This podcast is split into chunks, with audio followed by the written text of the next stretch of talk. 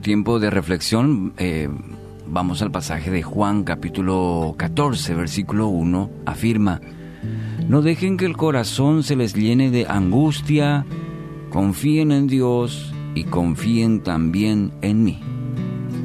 Es necesario examinar nuestro corazón todos los días. Como lo dice justamente el salmista también, examíname, oh Dios, y, y que dice, conoce mi corazón. ¿Para qué? Para ver nuestras verdaderas motivaciones. Muchas veces también podemos afirmar lo que la palabra dice, que ese, el corazón es engañoso. Por eso es necesario examinar nuestro corazón todos los días. Así como el médico nos recomienda cuidar el corazón con una vida equilibrada, no podemos dejar de lado lo que hay en el corazón, en lo profundo del corazón. Que no se llene de angustia, que no se llene de temor, de preocupación. Fíjese que el encargo de Jesús es no dejes, en este pasaje de Juan 14.1. No dejes. Es decir, hay una acción que nos toca realizar.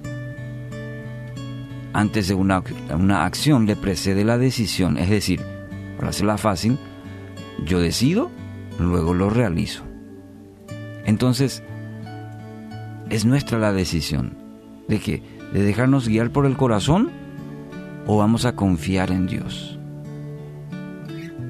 Dejarnos guiar por el corazón es un camino no muy sabio, es un camino peligroso. Por eso cito otra vez el pasaje de Jeremías 17:9. El corazón humano es lo más engañoso que hay, dice, y extremadamente perverso, dice esta versión.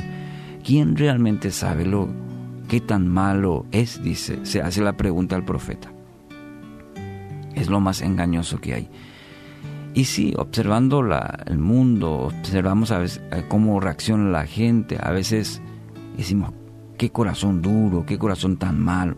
Es que el corazón humano es así, es, es engañoso. Y es necesario, por eso, mi querido amigo y amiga, examinar lo que hay en nuestro corazón y como dice, voy a hacer lo que me dicta el corazón, uh, eso es peligroso, mucho cuidado. Porque Jesús nos muestra otro camino. Jesús nos ofrece el camino, dice, confíen en Dios y confíen también en mí. Esa es la segunda opción que, que tenemos. No se dejen, no dejen que el corazón se llene de angustia, dice y ahí nos ofrece, nos ofrece el mejor camino. La segunda opción, que quisiera tanto que en esta mañana lo tomes, confíen en Dios y dice confíen también en mí. Aquí está la fuente de una vida plena, una vida de propósito. Cuando decidimos y logramos confiar plenamente en Dios, entonces ahí vamos a experimentar una verdadera paz cuando decidimos. No es una cuestión de sentimiento.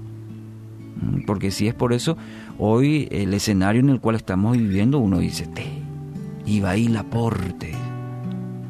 Entonces, si te dejas guiar por lo que está pasando, es una cuestión de decisión. Cuando decidimos y cuando logramos, ¿qué, qué dice el salmista? Bendice alma mía. Es una, es una cuestión que le obliga, que le conduce a su alma a bendecir a Dios, no importando la circunstancia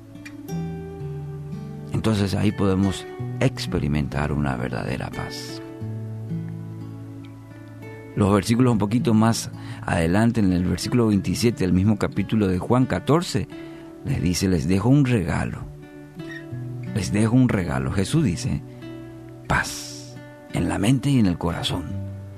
Y la paz que yo doy es un regalo que el mundo no puede dar. Me gustó esta, esta traducción. Así que no se angustien ni tengan miedo. Yo les doy un regalo, de forma gratuita, dice Jesús. Paz en la mente y en el corazón. Y cuánto necesitamos en este tiempo, ¿verdad?, experimentar esta paz. Buscamos en asegurarnos en, en cualquier otra cosa. El mundo desesperadamente en una vacuna, en una solución, pero el mejor regalo que podemos tener hoy es paz en la mente y paz en el corazón.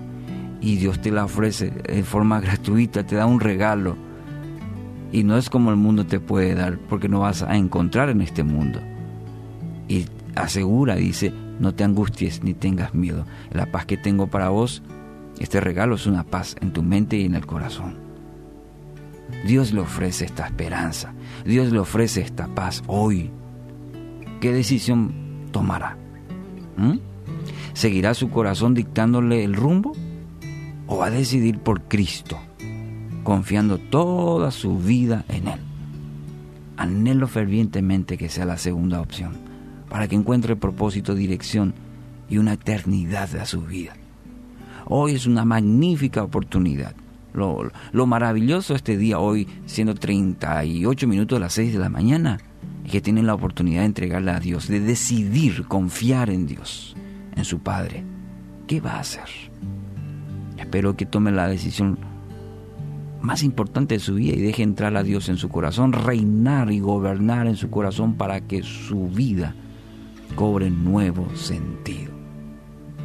No dejen que el corazón se les llene de angustia. Confíen en Dios y confíen también en mí.